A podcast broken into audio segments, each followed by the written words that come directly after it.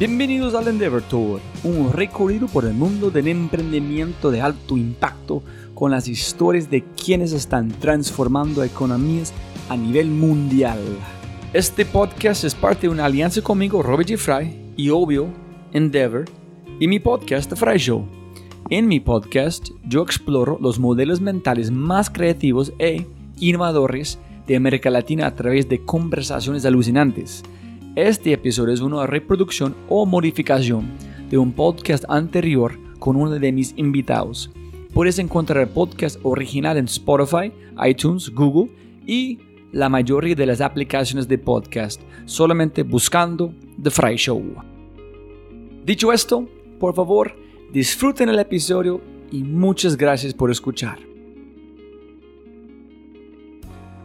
Ahí llega Endeavor, ahí llega Endeavor en esa etapa de decir, nos conocen, decir, oye, esta empresa está interesante, oigan, ¿por qué no somos tal? Somos una, eh, una comunidad, yo lo, calificaría así, de emprendedores que muchos han probado su éxito, más empresarios que por supuesto tienen su éxito probado y sobre todo que están dispuestos a ser mentores y tutores en procesos de nuevos emprendedores. Y dijimos, está muy interesante.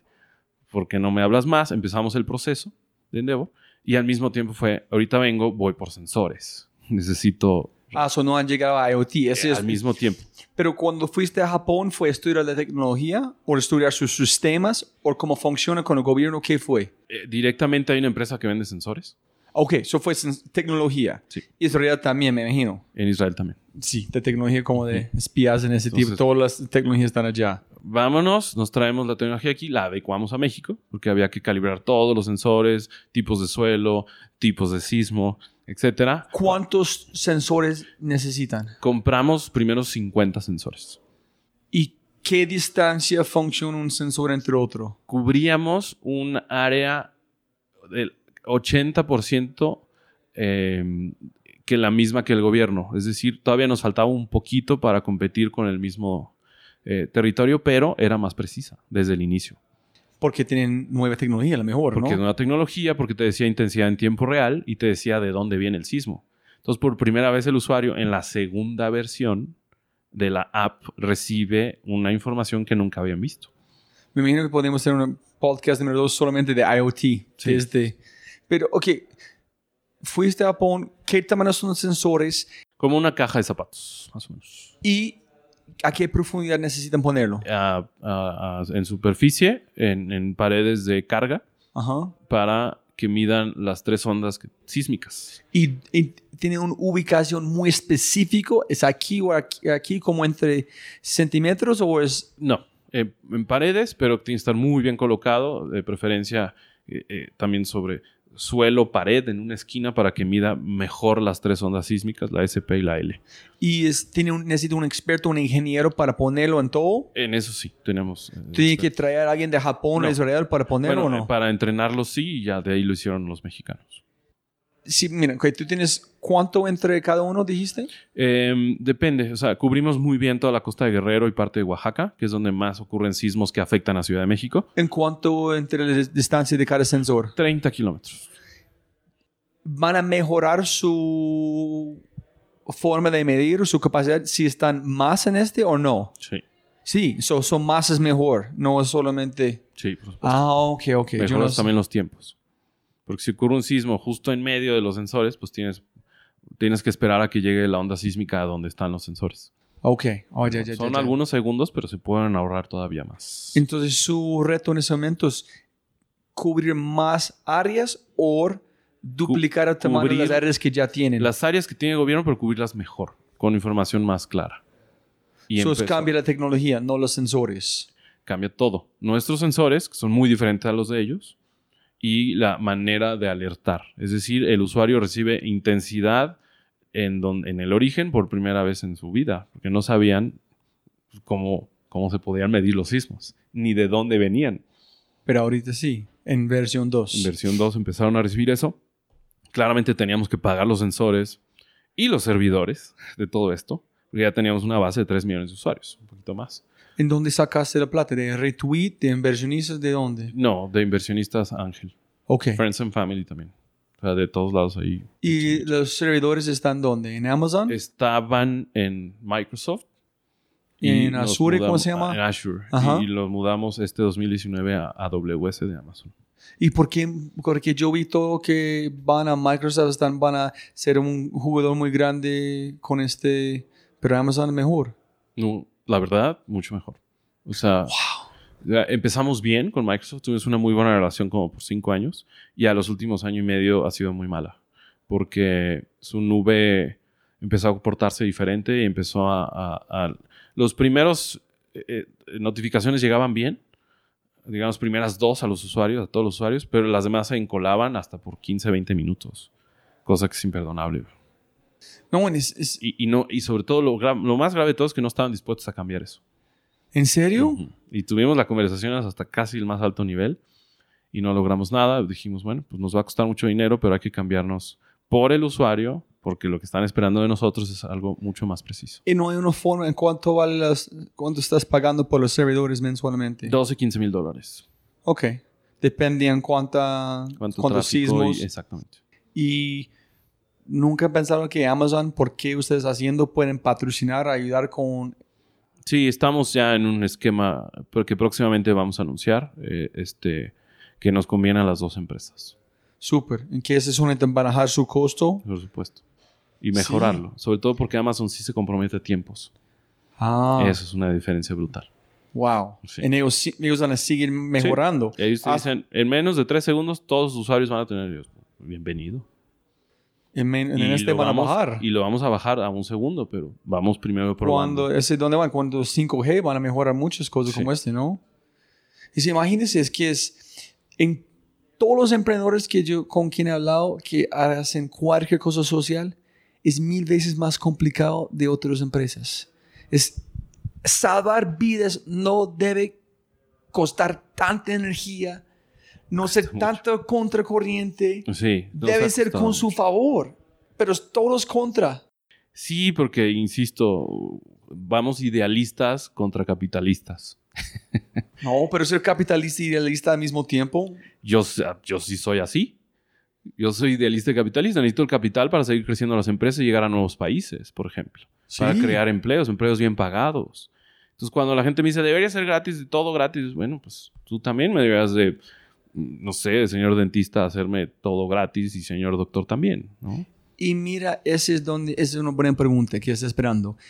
Hay una super charla de eh, Benedict Evans, de Andreessen Horowitz, en hablando de healthcare. Healthcare es como global 7.2 trillones de dólares. Pero él dijo, ok, ese es el costo de healthcare. ¿Cuál es el costo cuando enfermas o tú estás dañado o tienes lesión a través de un sismo? ¿Cuál es el valor de no morir? Claro. es, ustedes están construyendo el negocio nuevo del mundo de donde vamos. Entonces, es, en el futuro, sería genial si ustedes no tienen plata, pero momento que hay un sismo en salvan vidas, la gente están, tiene, un, tiene que pagar. Sí, sí. En si tiene 2 millones, 8 millones de personas que pagan una vez, ustedes pueden sostener la empresa a un nivel de como crecimiento de 20% por 7 años si no hay un sismo. Exacto. No sé cómo estás pensando en Justo como comenzó la, la versión 2, era, empezamos a cobrar a todo mundo y todo el mundo enloqueció mal. Fuimos trending topic varios días seguidos, los medios hablaban de eso. Entonces, literal, tuve que encontrar otro modelo de negocio donde permitiera a usuarios gratuitos seguir con algún tipo de servicio y usuarios suscritos. eh, pues todavía no había suscripción, era in a purchase, era una vez. También han ido evolucionando las plataformas. Eh, ellos que nos permitieran pagar servidores y sensores. Y sí, tuvimos buena aceptación.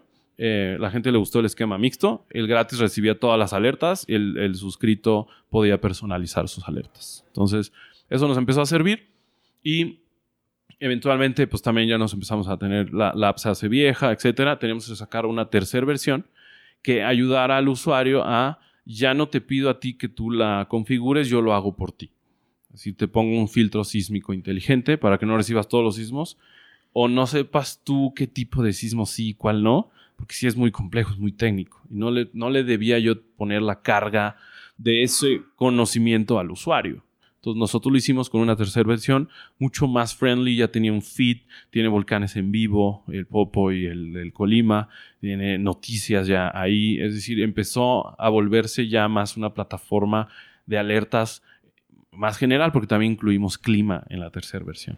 ¿No has pensado en tener como una versión estilo, no sé, como ladrillos? Si la gente quiere donar a alguien para construir una casa o pagar, cada ladrillo tiene su nombre. La gente puede ser parte de un sensor.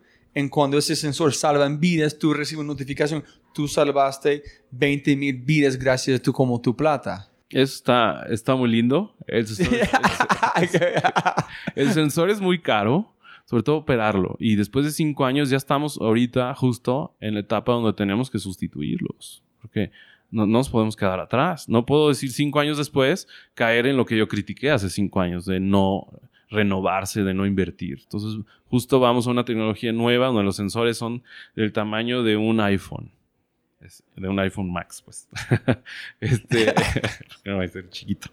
Pero aún así, es increíble lo que estamos ya logrando. Eh, tenemos sismólogos también de, de, Berkeley que nos han ayudado mucho en este proceso, en cómo cambiar los algoritmos. Entonces, ya viene la cuarta versión en este septiembre. Y esa cuarta versión, como cada dos años, lo volvemos a cambiar todo. ¿Y qué es todo? Algo muy emocionante que hemos trabajado cuatro años en eso.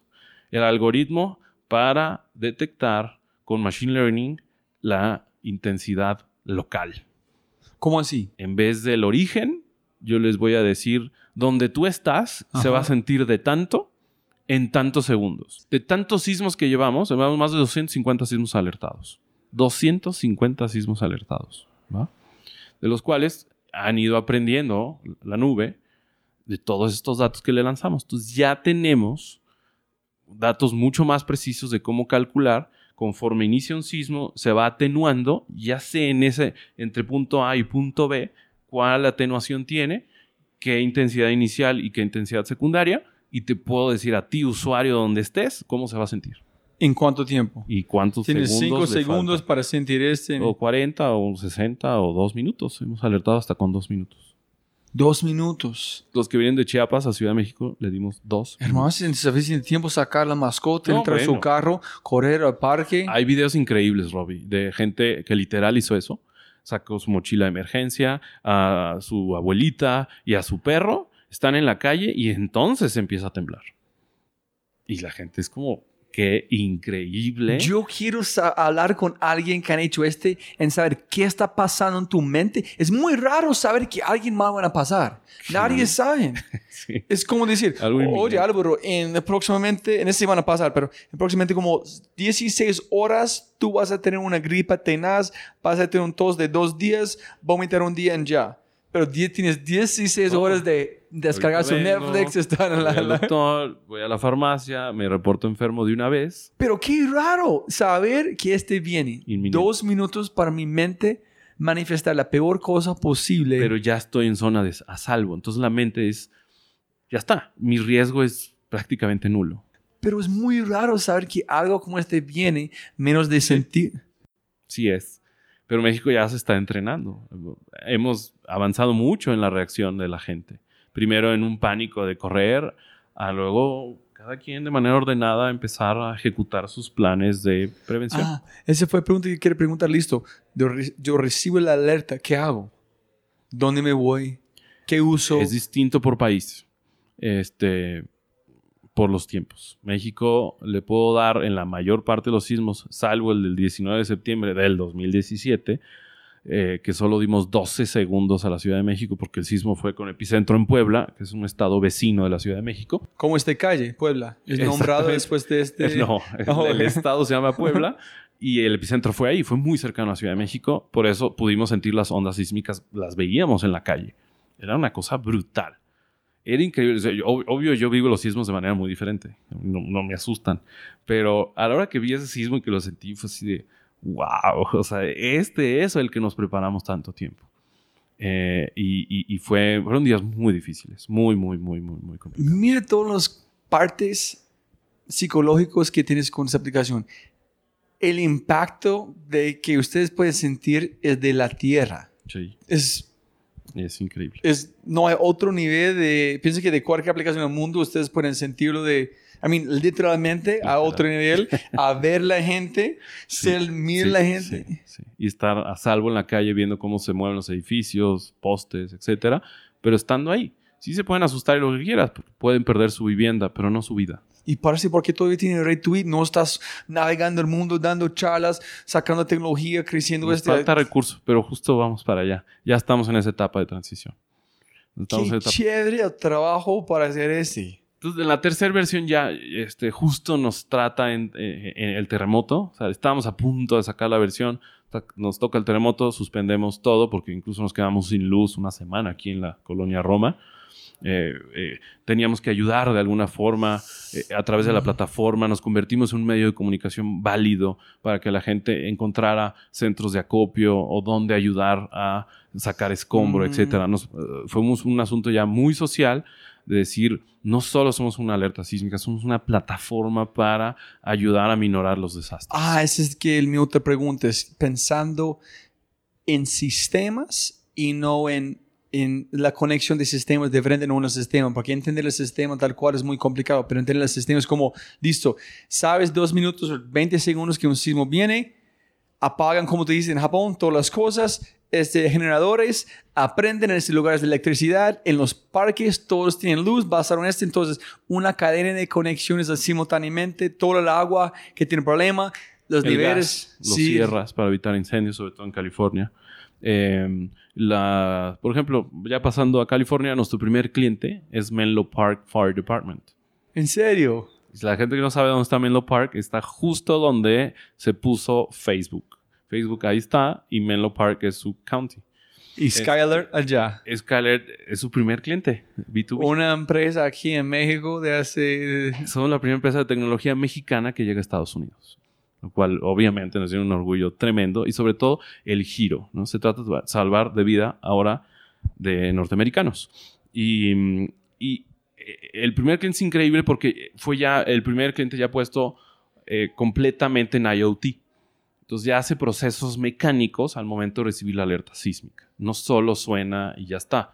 Hay que prender luces, hay que abrir las puertas del bay doors para que no se atoren las puertas y salgan los camiones de bomberos para de una vez salir a las calles a ver qué zonas podrían ser afectadas en un sismo y ellos ya están en la calle antes de que empiece a temblar. Imagínese. Eh, increíble eh, eh, la emoción de ver cómo se abren las puertas en menos de un segundo. Una buena pregunta aquí, Álvaro. Estamos hablando de gente escuchando antes sobre Álvaro está viajando mucho a San Francisco para aprender para eventos. Eso es porque yo amo América Latina. Los Estados Unidos tienen Silicon Valley Sí. y no hay Skyler. Skyler es unos chicos de México Sí. porque tuvo los problemas de una región de América Latina para ver oro en hacer algo donde otra gente es, es invisible. Sí. Entonces, para mí, es, es- hay empresas como este que solamente pueden nacer en América Latina, que pueden conquistar América Latina, I mean, um, Silicon Valley, porque ellos nunca van a ver el tipo de oro allá.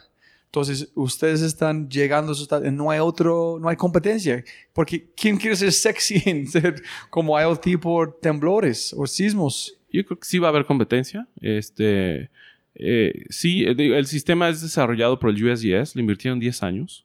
El sistema de pro- eh, mi proveedor de sensores es el USGS y ellos van a operar el sistema. La clave de todo esto es qué hago con toda esa información, cómo la proceso para que lo reciban millones de usuarios una vez que lancemos la app allá y estos eh, dispositivos que tenemos para empresas. Sobre todo eso, con esos procesos. Ese es el gran diferenciador que tenemos para ese mercado. Al tener tan pocos segundos, necesitas disminuir todos los riesgos que tienes alrededor de manera instantánea. Y eso es el valor que le estamos dando a todo Silicon Valley por lo pronto. Silicon Valley, por ejemplo, si vuelve a pasar el del 89, Santa Clara, a, a San José le daríamos 8, 7 segundos. A San Francisco, 10, 12 segundos. A, Oak- a Oakland y a Berkeley, 14, 15 segundos. Es muy poco. Por eso necesitas que los procesos te ayuden a que no, las fábricas no tengan que ir a pi- picarle el botón de paro de emergencia, eh, y se pongan a Ah, ok, salvo allá vienes con con un drop, cover and hold on. Entonces la evolución de que ustedes hacen es, no podemos quitar tiempo.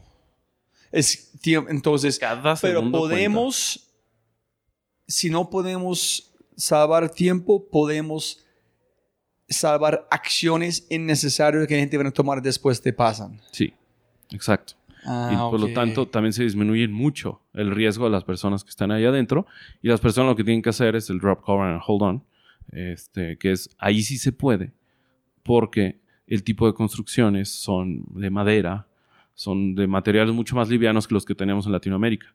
Por lo tanto, en México no se recomienda el drop cover and hold on porque vas a recibir una carga enorme en un edificio de eh, materiales mucho más pesados como concreto, como ladrillo, como etcétera, donde sí, muy probablemente pues vas a estar aplastado. Es posible, si tú eres en el epicentro y tienes un sensor, no sé, cinco años en el futuro, predecir hasta el epicentro, tener como dos minutos de tiempo o no. Cuando este pasa con la Tierra es instantáneo, no hay una forma de... Hay esfuerzos en la comunidad científica de... Con, ha- hay unos sensores mucho más... eh, mucho más precisos, que no se... No los usan para alertamiento, los usan para medir la magnitud, etcétera. Hay unos que ya están conectados a IoT, etcétera, donde le están regresando después de un sismo a ver si hay algún patrón que se repita, que hay algún ruido, algún algo, Ah, ok. para saber si ese patrón es algo que podamos usar para predecir un sismo. Todavía no se ha encontrado absolutamente ningún patrón y no hay ningún avance al respecto. Hasta el momento, en cuanto inicia el sismo, capta- ca- captamos la onda S y en ese momento alertamos. En cuanto llega la onda P, que es la que todos sentimos, empieza ya el sismo para todos y la parte más importante del sismo no llega en los primeros cinco segundos, sino llega después. Por lo tanto, el tiempo efectivo de alertamiento es mucho más largo. Ok, estoy conecta- conectando todos los puntos. Entonces es porque México es ideal para ese tipo de cosas. Porque donde están los sensores pueden predecir mucho tiempo anticipado porque casi nunca es el epicentro porque donde están geográficamente. Es más lejos, es Sí, en la costa ah, ok. y por eso México solo Ah. tuvimos problemas el 19 de septiembre y la Ciudad de México también tiene riesgos, no quiere decir que eh, ese No, no, no. sismo y ya, en el Estado de México hay, en otros estados vecinos también pueden suceder sismos como origen. Pero en lugares como Pacíficos donde tiene que implementar las Muchos cosas de más. prevención de puertas en ese tipo de cosas donde... En todos lados ya, nuestro aparato va para todos lados y obvio en el Pacífico con menos tiempo, pues se recomienda mucho mejor usar esta tecnología IoT. Listo. Las preguntas, preguntas. Eh, ¿Qué te hizo decidir convertirte en emprendedor? Me imagino que ya hablamos. Fue Sí. no, no feliz con derechos, Y necesidad de pagar. pero más, ¿tú piensas que la palabra emprendedor es importante o es, es una sofisma de abstracción? ¿Cómo usamos? Tú, cuando la gente pregunta qué haces en el pasado, no, yo soy emprendedor, nunca dijiste este. No, soy empresario. Al fin y al cabo lo que formamos son empresas. O sea, para mí la parte de emprender es la parte de la idea. Y pues todo el mundo tenemos ideas, incluso cuando dormimos, ahí están ideas y aventamos ideas. La cosa es no tener ideas. La cosa es ejecutar ideas viables. Y en ese momento te conviertes en un emprendedor, en un empresario. Pero ¿cuál es la diferencia entre empresario? Porque hablando con otro amigo Andrés que está en este podcast de Agenda, eh, dijo, él tenía muchos proyectos, pero no fue emprendimientos. Cuando él decidió crecer algo, poner todas sus energías, cuando él piensa que convirtió en un emprendedor. y lo cual lo hace un empresario. Básicamente son sinónimos, eh, sal- salvo que está de moda la parte de emprendedor, porque tiene que ver con esta parte joven, este, disruptiva. Creo que la parte eh, que define un emprendedor es justo la disrupción, crear, un- so- solucionar una necesidad con ideas nuevas o con tecnología. Yo creo que por ahí va. ¿Cuál fue la señal que te dijo que este negocio iba a tener éxito? Cuando no, como un millón. de La reacción de la gente en las calles y en las redes sociales. Ok. Ese es interesante. La reacción o la gente juzgándote, algo negativo. Sí. ¿Cómo eh, fue este? Pero ya sé, ok, el primero fue el gobierno haciendo este. Este fue un empujo gigante para ustedes. Pero fue otras cosas negativas. Mira, es- yo no sé con esta pregunta porque después de conocerte yo no puedo imaginar a alguien diciendo que van a Obvio poner una barrera mentalmente. Pero obvio te critican porque eh, incluso amigos eh, te dicen, pues en este sismo casi ni se sintió, eh, tu app no sirve, este, o sea, obvio le buscan el lado negativo. Pero yo, ¿cómo avanzaste? Pues lo tomó con, con, con filosofía. Si me sirve su información de feedback, es decir, a ver, pero ¿por qué no sirvió? Eh, pues es que estaba apagado. Bueno, pues te invito a que tengas tu teléfono prendido. Pero si me dicen, no, es que sí estaba prendido, pero estaba en una reunión y no sonó, eh, bueno, entonces no hay oportunidad. Muchas gracias por tu feedback. Por, por ahí va. O sea, sé que mientras más usuarios tengo, pues más expuesto estoy. Posiblemente entonces un emprendedor se convierte en un emprendedor cuando tú tienes una filosofía suficiente y fuerte en cómo navegar el mundo de negocio, cuando las quejas en todo, tú tienes una filosofía para abordarlo, no solamente recibiendo información, tú tienes una filosofía estoicismo, budismo, etcétera, etcétera, para su forma de, de ver el mundo posible. Creo que tienes razón, Robin. No lo había visto así. Eh, creo que sí, ah, la diferencia como de los empresarios antiguos era yo soy el jefe. Y, eh, eh, y- y- y todo el mundo me obedece. Hay una figura lejana, fría, eh, de miedo, de imponerse. Y creo que la nueva figura ha sido mucho más de equipo. Es decir, me tocó liderar este barco, pero es eso. El barco es de todos. Y si todos pensamos a cometer errores, el agua se nos va a empezar a, a meter. Y yo no puedo sacar el agua solo. Por más que les grite, o por más que me enoje, por más que me frustre. Pero la única razón que gente van a seguir este capitán vos es basado en tu filosofía que van a ser en la, en la cultura es una consecuencia de tu filosofía de vida. Hay que escucharnos y prácticamente quitarnos eso de tomarlo personal. El usuario está esperando algo. Algo no salió como él esperaba. Pregunta número uno, ¿por qué lo esperaba así? Entonces, si lo esperaba de manera incorrecta, es que lo estoy comunicando mal. Al fin y al cabo, se regresa a la misma empresa o a la idea de cómo mejorar esos procesos para que el usuario espere algo correcto. Como las instrucciones de dos minutos que ustedes tienen. Instrucciones que los voy a alargar porque sí, ¿Sí? sí, sí, porque va a cambiar todo otra vez. Tengo que volver a evangelizar. Pero tiene que mejorar porque como Tienen que ver mejor. tú dijiste, 25% de la gente usan o menos. O ven las instrucciones, ¿no? Menos, sí, sí. Ustedes necesitan llegar a 80, 90. Tengo que llegar al 100. Entonces tiene que mejorar. ¿Quién fue la primera persona que contactaste o despediste de la, de la empresa? ¿Cuántas personas en, O en Skyler somos 80. ¿Y quién fue la primera persona que ¿Que corrimos? Uno de sistemas. ¿Y cómo Este, fue un proceso interesante para contactar? ¿Ustedes tienen un proceso de cultura de fit? O Mucho mejor que antes, ya lo tenemos. No, antes era mucho más de resultado y sobre todo actitud. Si no, si no convives con la actitud de los demás y solo te estás culpando a los demás para cubrir tus errores, cero eres de nuestra filosofía y te vas. Y la gente que ustedes contratan, tú buscas que ellos quieren salvar vidas, ellos quieren mejorar México, ellos aman su país o buscan a alguien que quiere el reto. Mira, porque hay dos, dos lados. Toda la gente que yo he visto lado con mis amigos en Silicon Valley de AI, esos chicos pueden ganar cualquier cantidad de plata, pero ellos buscan el reto. El reto para ellos es todo. Entonces ustedes tienen ambos. Uno tiene una filosofía divina, que es salvar vidas, México, etcétera, como sangre, ADN. Y también tienes un reto, IoT, Machine Learning, geogra- Mira, el reto es, es- es- es divino. Mira, mi grupo más cercano, todos están convencidos de la filosofía de salvar vidas, de ser una empresa social. Empresa social. Es decir, que sí generes utilidad, pero que sea con un foco para salvar vidas. Entonces, la- mi equipo más cercano, todos tienen esa convicción. Y cuando hablas con la gente, ¿cómo preguntas a ellos para encontrar si esta es su filosofía? ¿O la gente llega a ustedes o ustedes tienen que buscar? Nosotros buscamos y en las entrevistas sí, sí preguntas, o sea, puede que no seamos el mejor trabajo pagado, pero este, necesitamos que estés convencido de que vamos a crecer juntos, de que vamos a crear algo para dejar un legado en nuestro país, incluso más allá. Ok. ¿Y cómo fue la, prim- la primera vez que echaste o cómo tuviste que despedir a alguien? Eh, justo eso, no eres compatible con la filosofía. eh, eh, el- ¿Fue el- duro o no? No, Ok. sinceramente no. O sea, la gente que no es compatible no, no, no me duele. Le- Me duele cuando hay un recorte por falta de recursos, gente muy valiosa. Ahí sí te duele. Pero cuando no es compatible con tu filosofía, te estoy haciendo un favor. Vete a un lugar donde si puedas aplicar Sí, tu filosofía. liberar a alguien para hacer algo. Aquí no eres compatible. Eh, aquí es una pregunta, tú puedes contestarla de cualquier lado. ¿Qué harías diferente si empezaras de nuevo? Pero Freddy Vega me dijo, mejor pregunta para ellos es, ¿qué hicieron bien? ¿Qué hiciste bien desde los principios? ¿Qué, qué suerte hicimos este?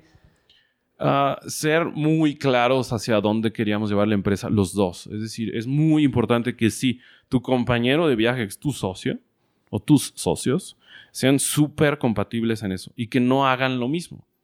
Es complementario. Entonces, sinceramente, mi relación con Alejandro Cantú siempre ha sido muy buena en el sentido de que no nos aplaudimos uno al otro. Hay días para aplaudirnos, pero la mayor parte del tiempo es cómo vas con tus con tu chamba, cómo voy yo con la mía, eh, qué hicimos bien, qué hicimos mal, qué podemos mejorar, con una crítica súper constructiva de, oye, creo que el otro día hablaste bastante mal, oye, creo que la app ya se está haciendo vieja, ¿por qué no le cambiamos esto? Ah, claro que sí, es decir, no decir, es mi app y entonces no te metas. E- e- Ese para mí ha sido la clave en, cómo hemos sobrevivido tantos embates eh, de todo tipo eh, y cómo no perder el foco de para allá tiene que ir la empresa y ahora estamos hasta en Estados Unidos. Pero una pregunta ya para um, aclarar. Eh, William Shaw de Interjet él dijo el, el, el mejor fracaso fue cuando arrancó con su primer socio con Viva Air, o en ese punto Vivo Colombia. Porque los dos super amigos, pienso como dos brillantes, pero dos visiones completamente diferentes en dónde llevar a la línea. En él dijo, ok, puedes trabajar bueno con alguien, pero si su visión es distinta, nunca van a funcionar. Puedes tener una parte distinta, ¿De visión del norte? pero parte, es decir, la suficiente para que la puedas poner en la mesa y llegar a una negociación de, oye, ¿cómo ves si por aquí? pero es, es más o menos tiene que verlo sin Sí. girar en Ah, ver a- claro, ah, ok, sí. ok, Misma ok. dirección, sí. El cómo Ah, ok, ya es diferente. o el orden. Ah, sí, sí, sí, sí. Yo quería llegar, por ejemplo, primero a Chile, Colombia y Perú. Y al final la visión de Alejandro era llegar primero a Estados Unidos para tener dólares y entonces llegar a Latinoamérica. Ah. Lo cual al final es más viable porque necesitamos dólares. Pero otro, otra razón es que la gente aquí compran, si tú eres, no, somos una... Miren, tengo un amigo Mauricio Toro que, arran- que como hacen, como, ¿cómo se llaman? Platinas, como, y mandíbulas en 3D. Ujú. y arrancó una empresa. Ellos tienen las mismas máquinas de Apple. Son los mejores, hermano es brillante, pero arrancó una empresa en Miami por muchas razones. Pero poner un sello de los Estados Unidos, no, no somos una empresa colombiana, somos una empresa de los Estados Unidos como una fábrica en Colombia. Y venden un montón más solamente por este. So, ustedes están en. Ya tenemos Skyler Inc., por supuesto. Tenemos que operar allá. Y al final queremos una empresa global.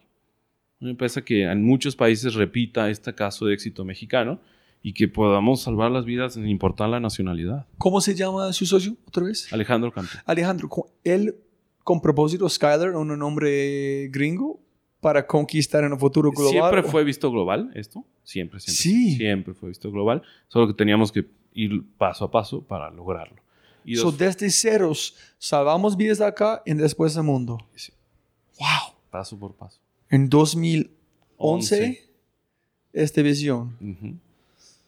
Damn. Y la compartí desde el principio y por eso sacamos la app. Ya hablamos, hiciste cambios en el modelo de negocio. Ya. Sí, ya. eh, por, ¿Tú eres un emprendedor de Endeavor ahorita? Sí. ¿Y qué fue su... internacional. Y adivina dónde fue nuestro foro internacional. Dubai. No. No. Nada pasa por casualidad. Japón. San Francisco. Ah, ¿en serio? Antes ¿Ah, de... Antes, ¿Ese es como llegaste a Berkeley? Fue a... a- Mucho antes, mucho antes. La primera vez que fuimos a San Francisco, Alejandro y yo, fue por el foro de Endeavor para ver Su si pasábamos el examen o no. Así conocimos San Francisco. Nos marcó. Cu- Cuéntame por qué tú dices, nada pasa. Nada pasa por casualidad. O sea, claramente el destino estaba de que nosotros teníamos que ir por ese camino.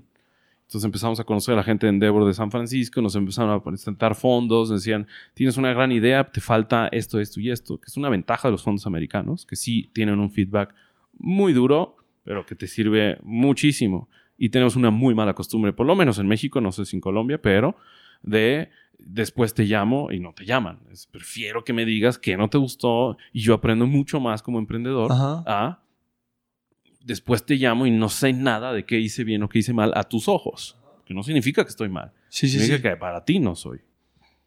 Y no te tienes que, que- que dejar derrotar por un comentario de un inversionista que no eres compatible. Pero me imagino que tocaste la fibra ya, porque estás en San Francisco, donde ellos pueden conectar emocionalmente con esta idea. Sí, eso fue 2015, entonces eh, pasó el tiempo, seguíamos yendo a ver cómo, por dónde, y suceden los terremotos del 17, y ellos ya nos buscan directamente. Ahora sí, Berkeley, la aceleradora, Skydeck, dijeron, por favor, vénganse para acá, necesitamos ya, ya hacer realidad. Todo este proyecto trae el USGS, es necesario que se convierta, que se traduzca para el usuario final. Y su motivación ser un emprendedor de Endeavor fue que el, el red, alguien hizo recomendación o qué. la red, el feedback, las personas que nos evaluaron, gente increíble, la mujer que, que inventó la Palm Pilot, que al final se convirtió en un iPhone, que era socia de Steve Jobs, o sea, cosas que en la vida te imaginaste que te podías topar. No, estoy muy feliz de tener esta conversación porque mi Skyler, ok, chévere, pero conocerte como una persona, este es que Endeavor hacen. Ese es porque estoy aquí. Yo Sí. vi algo tan especial, tan diferente en cada persona de Endeavor.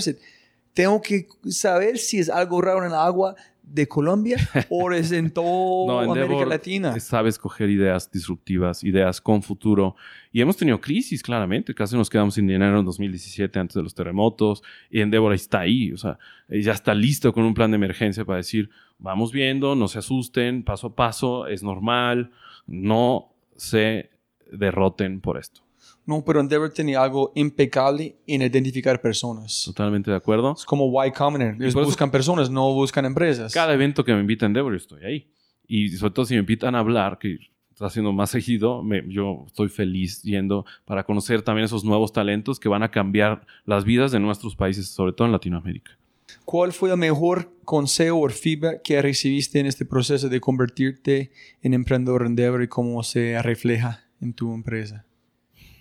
Eh, paciencia en cuanto a, eh, a que no te desesperes si los procesos no están saliendo con la velocidad que necesitas, Eh, pero ser, digamos, muy enfocado hacia dónde quieres ir. No, no, no pierdas ese foco por más que estés teniendo problemas, que se vea nublado, el camino sigue ahí, pero necesitas ser paciente y ordenado. Eso sí, también me lo dijeron mucho. ¿Y de qué hubiera cambiado antes? Un poquito el orden. Eh, eh, eh, a veces sí nos desbocamos con tal de sacar un producto. Es como, tiene que ser hoy u hoy. No, puede ser la siguiente semana y no pasa nada. Este es muy interesante. Si voy a conectar puntos, es, es, y tú puedes contestar después quién han sido tu mejor mentor y por qué de Endeavor en su, en su vida. Pero es, arrancaste en 2011 con una visión, sin duda, sí o sí, vamos a global. Pero cuando tú empiezas a crecer, tienes más información, que es información que no, no tenía antes, que van a tumbar su filosofía en un mentor, un red como, un como Endeavor, van a ayudarte a modelar esta filosofía que ya tienes en decir, listo, es más información, pero no pierdes este norte que ya tiene, ¿no? Exactamente. Eh, mejor mentor sigue siendo mi abuelo. ¿En serio? Sí, sí. Es decir, he encontrado gente increíble en toda la red de Endeavor ¿Cómo se y llama más tu allá, abuelo? Arturo Velasco. Ya murió en el 96, pero pude convivir mucho con él precisamente en Manzanillo, Colima, donde fue el terremoto. Este, y, y cada vez que podía me decía consejos. Como que veía algo también en mí, porque no con todos. Este fue el abuelo de que todos los negocios. Sí. So, él Y- fue emprendedor en su ADN. cual. Sí, aunque no se le dijera así en su tiempo. ¿Él, es de dónde? de Guadalajara. Jalisco. También. Ajá. Toda su familia. Sí. él llegó a tener 32 empresas. 32. Holy shit. Increíble. Y era, era, era eso. O sea, si, dices, si puedes aportar en varias organizaciones de manera enfocada, hazlo. ¿Y cuál es la parte más valiosa que ha recibido ser parte de Endeavor? El red, los contactos, momentos claves, la capacidad de compartir su información con La verdad otros. es que todo. O sea, sí, sí está muy equilibrado.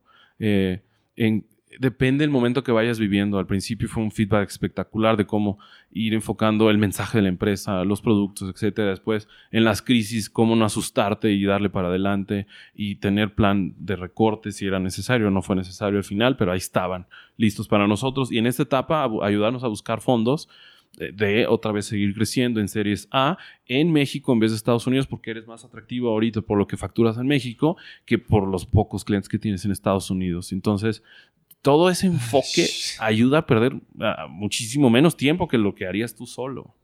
En una forma u otra, posiblemente ellos ayudan gente como vos no renovar la rueda. Si ya existe, no tienes que duplicar tareas. Este camino, hoy quiero 10 millones de dólares, pide 5. Los 10 te van a costar un año, 5 te van a costar 3 meses. Te diluyes menos, puedes utilizar muy bien ese dinero y después pides más. Súper, súper. Y aquí es cu- cuál fue tu primera crisis, pero este fue Ya- ya este es una crisis total. ¿Y cómo manejaste fue? No, esa es una historia que voy a contar a todos. 8 millones de personas en la calle. Sí. Motherfucking Skyler. Y nomás veía la tele y yo me veía ahí. Y decía, Dios, qué miedo. Y el punto de inflexión en tu empresa. Ese es, voy a combinar las dos, las dos cosas. Terremoto del 17. Los dos terremotos, el del 7 de septiembre y el 19 de septiembre. Ok, pero ¿cuándo ustedes saben que tienen que cambiar de un startup a un scale-up? Es decir, que yo aprendí con el test con mi amigo, contratar tres personas, ok, contratar 30 personas, conquistar otros países, es otro nivel de filosofía, tiene que ser muy bipolar en cambio con una persona. ¿Cómo fue este proceso? El primer momento es cuando rompimos con gobierno. Decir, Ok, necesitamos nuevos aparatos con nueva tecnología para tener una recepción diferente. pero ese no es un scale-up, ese es todavía eso de modificando su modelo de negocio Sí, tal cual. Para crecer mucho más, eh, eh, con aparatos mucho más fácil de conectar, con IoT, etcétera. O sea, ya te permitía llegar a nuevos mercados porque en el primero yo estaba limitado a donde tenía antenas, que era la zona centro de Oh, México. ya, ya, ya. Una vez que tengo un nuevo aparato que es por internet, puedo llegar a cualquier parte del país. ¿Y ¿Tú piensas que este es un scale-up en este momento? ¿Cambia Eh, su chip? Sí, sí, sí lo es, porque ahora ya tenemos aliados en Guadalajara, en Oaxaca, en Chiapas, en Veracruz. Este es algo que es muy común, pienso que es, por ejemplo, la muchacha de Endeavor, Ángela Gómez, cuando muchos problemas en Colombia, obviamente con guerrilleros, etcétera, etcétera, pero uno que un aguacero total inundó todo el país. En ellos tienen un campo de verano por niños, entonces no puede hacer nada. Entonces, ok, somos culpables. Si somos culpables, ¿qué vamos a hacer? So, esta crisis abrió sus ojos para ver los Estados Unidos en conquistar el mercado de los Estados Unidos a través de somos culpables de una crisis. Entonces, su scale-up fue a través de una crisis también. Sí, sí lo fue. Y el segundo, pues ya fue el terremoto de decir, pues es el momento de hacerlo crecer mucho más y llegar a nuevos países como lo hicimos con Estados Unidos. Y son los últimos dos para Endeavor aquí. ¿Cómo cambia tu vida con el crecimiento y qué temas o retos te quiten el sueño en este momento? En ese es importante dónde estás. Cuéntanos qué estás pensando en hacer, qué, estás, qué Ah. todos sus roles ahorita, en qué vas a hacer. Muchísimas cosas. Eh, ya tenemos una deuda tecnológica muy fuerte. Es decir, ya hay más, eh, ¿cómo decirlo? Más, más asuntos pendientes que terminados y eso nos preocupa. Entonces tenemos que crecer el, el equipo dev al doble o triple para crecer al ritmo que teníamos con las ideas disruptivas que tenemos para un mercado cada vez más competido y sobre todo que el, que el usuario no nos borre. eh, que, que siga habiendo un valor en este asunto, porque obviamente hay churn, como cualquier app, y no nomás por ser una app que salvemos vidas, la gente lo entiende así de inmediato. Unos nomás te dan una oportunidad y si no fue lo que ellos esperaban, entonces te borran. Tienes que estar todo el tiempo constantemente y aprender. Por ejemplo, el terremoto del 17 vamos a sacar un módulo SOS, eh, donde le avisas a tus contactos de emergencia que estás bien o no después de un terremoto geolocalizado y sin necesidad de internet. ¿Cómo? Es como, el- como Apple usando los Wi-Fi para como... Ajá, pero que vamos a usar puentes entre todos los que tengan nuestra Sí. aplicación. Sí, sí, sí. este, a través también con la alianza de otros eh, emprendedores mexicanos que se llama Bridgefy. Ellos nos aliamos para meter su tecnología en nuestra aplicación. Obviamente es un trabajo en conjunto.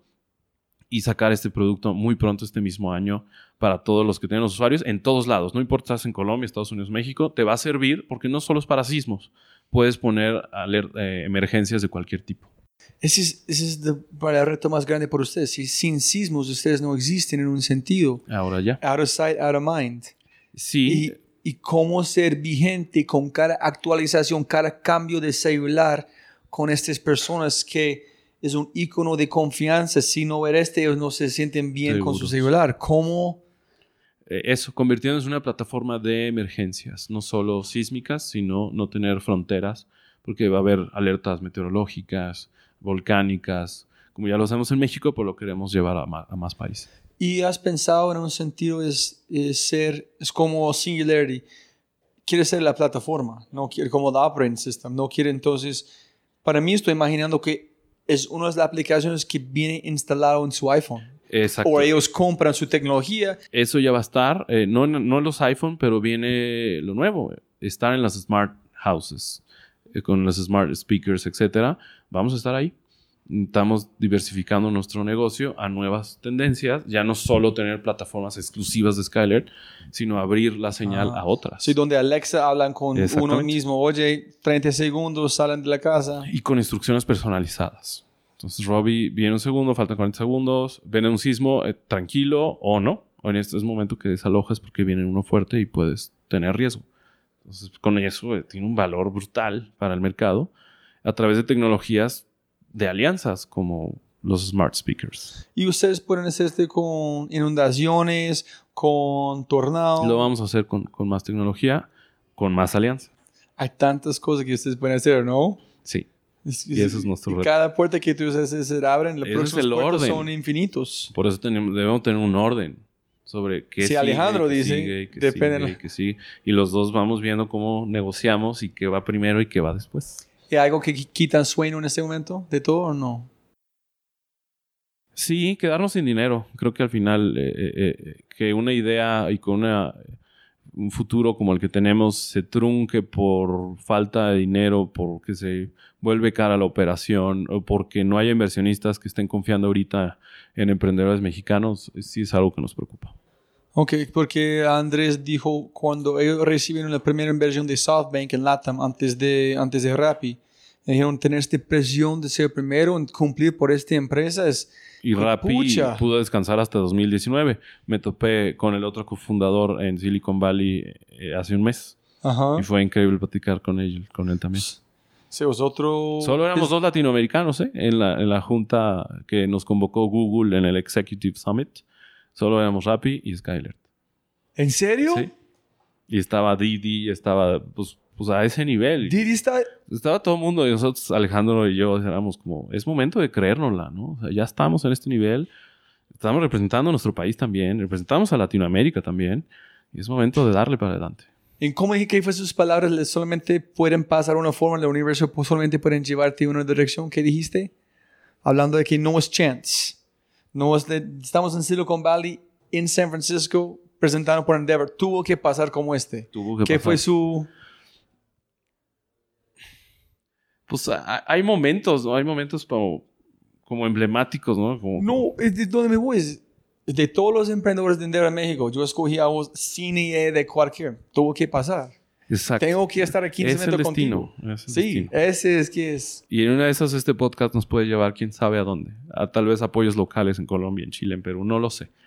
No, hermano, Y- tiene que, tenemos que conquistar Colombia. ¿Verdad que sí? Sí, tiene que, la primera vez tiene que ser allá para hacer negocios. Eh, imagínate más, yo quiero conocer Colombia y en una de esas voy a tener que estar yendo seguido. Tú me avises, yo pongo en contacto con todo. Gracias, Eh, Robbie. y las últimas preguntas para mí personalmente. Tres Ujú. libros que han cambiado su vida o tú quieres recomendar. Uno es un poco bélico, pero me sirvió, que se llama El arte de la guerra. Ajá. Este, no, es brutal. Es de Sun Tzu. Exacto. Eh, otro que leí con mucho Pero espera, ¿por qué? por las negociaciones. Este, ¿Con Skyler antes? desde antes, desde antes, a- a- a- desde saber pedir tu sueldo. O sea, en qué momentos, o sea, cuando eres empleado, cuando eres emprendedor, cuando eres lo que sea, tienes que saber negociar, saber eh, eh, todo, desde la expresión, las manos, la voz, todo lo tienes que ir entrenando para lograr también tus objetivos.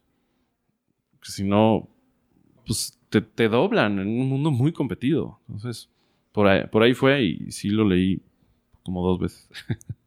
este, 1984 de George Orwell. Ajá. Es muy interesante cómo se preveía el mundo y como si se están pasando algunas cosas.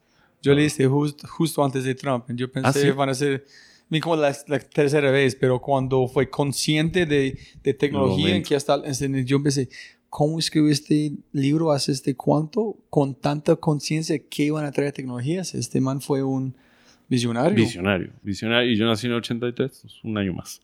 este, y por último, la, la, la, biografía de Steve Jobs, que le escribió Walter Isaacson, para de temas de tecnología, de temas de cómo lidiar también con tu socio, porque también no fue nada fácil, este, en el sentido de me impongo yo, se pone la idea, la empresa, el producto, el cliente, cómo puedo mediar contra todos esos elementos para sacar algo que nos sirva a todos. Y hay un, no sé si has visto el video de The Lost Interview with Steve Jobs. ¿Has visto? No, está en YouTube, me imagino. No, no, no sé si están ya todavía, pero es una hora. Es, es, es una parte de una entrevista que es muy común que han compartido, pero la de entrevista es una hora. Es yo voy a poner en el top 5 de cosas que he visto en mi vida, de cualquier película. La forma que él cuenta una historia, la forma que conectan puntos, hablan diseño, es... Tú entiendes por qué Elon, porque Jeff Bezos nunca van a ser un Steve Jobs. Es, completamente... En Elon Musk es mucho más similar porque los dos son cuentan historias. Ellos conectan no, tiene que verlo si te gusta este libro de... Yo trabajé en Apple cinco años, entonces... Ah, wow. Entonces tengo, amo. Este tengo buena relación con gente de Apple también, con gente de Google, con gente de Amazon. Pero Apple es Apple. Sí, sí. Y lo bueno es que también al nivel en que estamos, ya las dos empresas ponen recursos de ellos para ayudarnos a mejorar el UX, UI, por ¿Sí? ejemplo. La semana pasada tuvimos una reunión con gente que vino de la India, de Londres, de Silicon Valley, a tratar nuestro tema, por ejemplo, de, con Apple. Y esta semana lo mismito, pero con Google. O sea, sí nos ayudan también ya esas empresas. Se están fijando mucho en cómo mejorar modelos de suscripción para evitar un mayor churn, etcétera. Y, que nuestros negocios se vuelvan más rentables. Sí, es pensando en su aplicación. Es, si yo no uso, ¿cómo vas a mejorar en entender la retención? Si la retención no existe, si no hay sismos, es esa parte muy complicada. Y si lo es, entonces hay mucha gente sumada ahí con ideas a ver cómo le hacemos. Sí. eh, si pudieras poner una carta cartelera enorme aquí enfrente del aeropuerto internacional de México esta vez, no en El Dorado, en Colombia, ¿qué mensaje pondrías? Haz sociedad, no seas egoísta. Uy, me gusta. Con eso es la clave para absolutamente todo. Si hacemos sociedad, eres menos corrupto. Si hacemos sociedad, piensas en el otro antes que ti, pero al final el beneficiado eres tú. Este vino de derechos o este vino de, después de derechos y con Skyler? Es el camino. Empezó en el derecho y con Skyler, obviamente estamos siendo sociedad en un asunto que no es egoísta. Brutal. Ese, es chévere. ¿Y el peor consejo que ha recibido en su vida? ¿O el eh, mejor?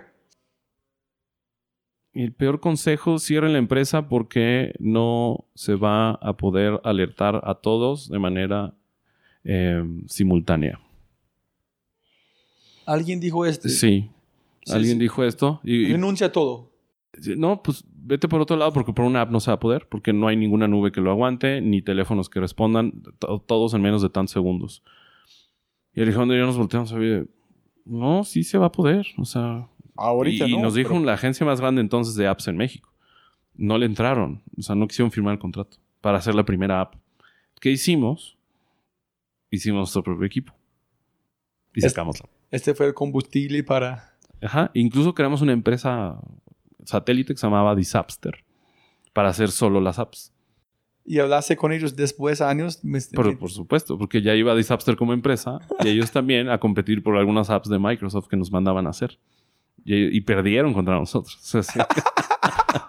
Con permiso. La justicia a veces es muy lindo, ¿no? no, no. Es lindo, por supuesto que es lindo. es un triunfo de alguien que fue derrotista en su época sin siquiera probar.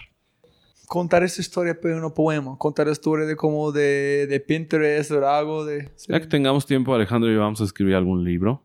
Este, ya que pase todas estas turbulencias para tener tiempo de dedicarle bien, de recordar bien, de sacar evidencia, de, qué caminos recomendamos a los empresarios y, emprendedores latinoamericanos. ¿Estás disfrutando el camino? Sí. Es que muchas personas que a veces yo escuché de alguna gente escucha ese podcast, han escuchado muchas veces, es, él hizo una recomendación a alguien que fue casi de convertir muy famoso. Digo, no olvides de disfrutarlo.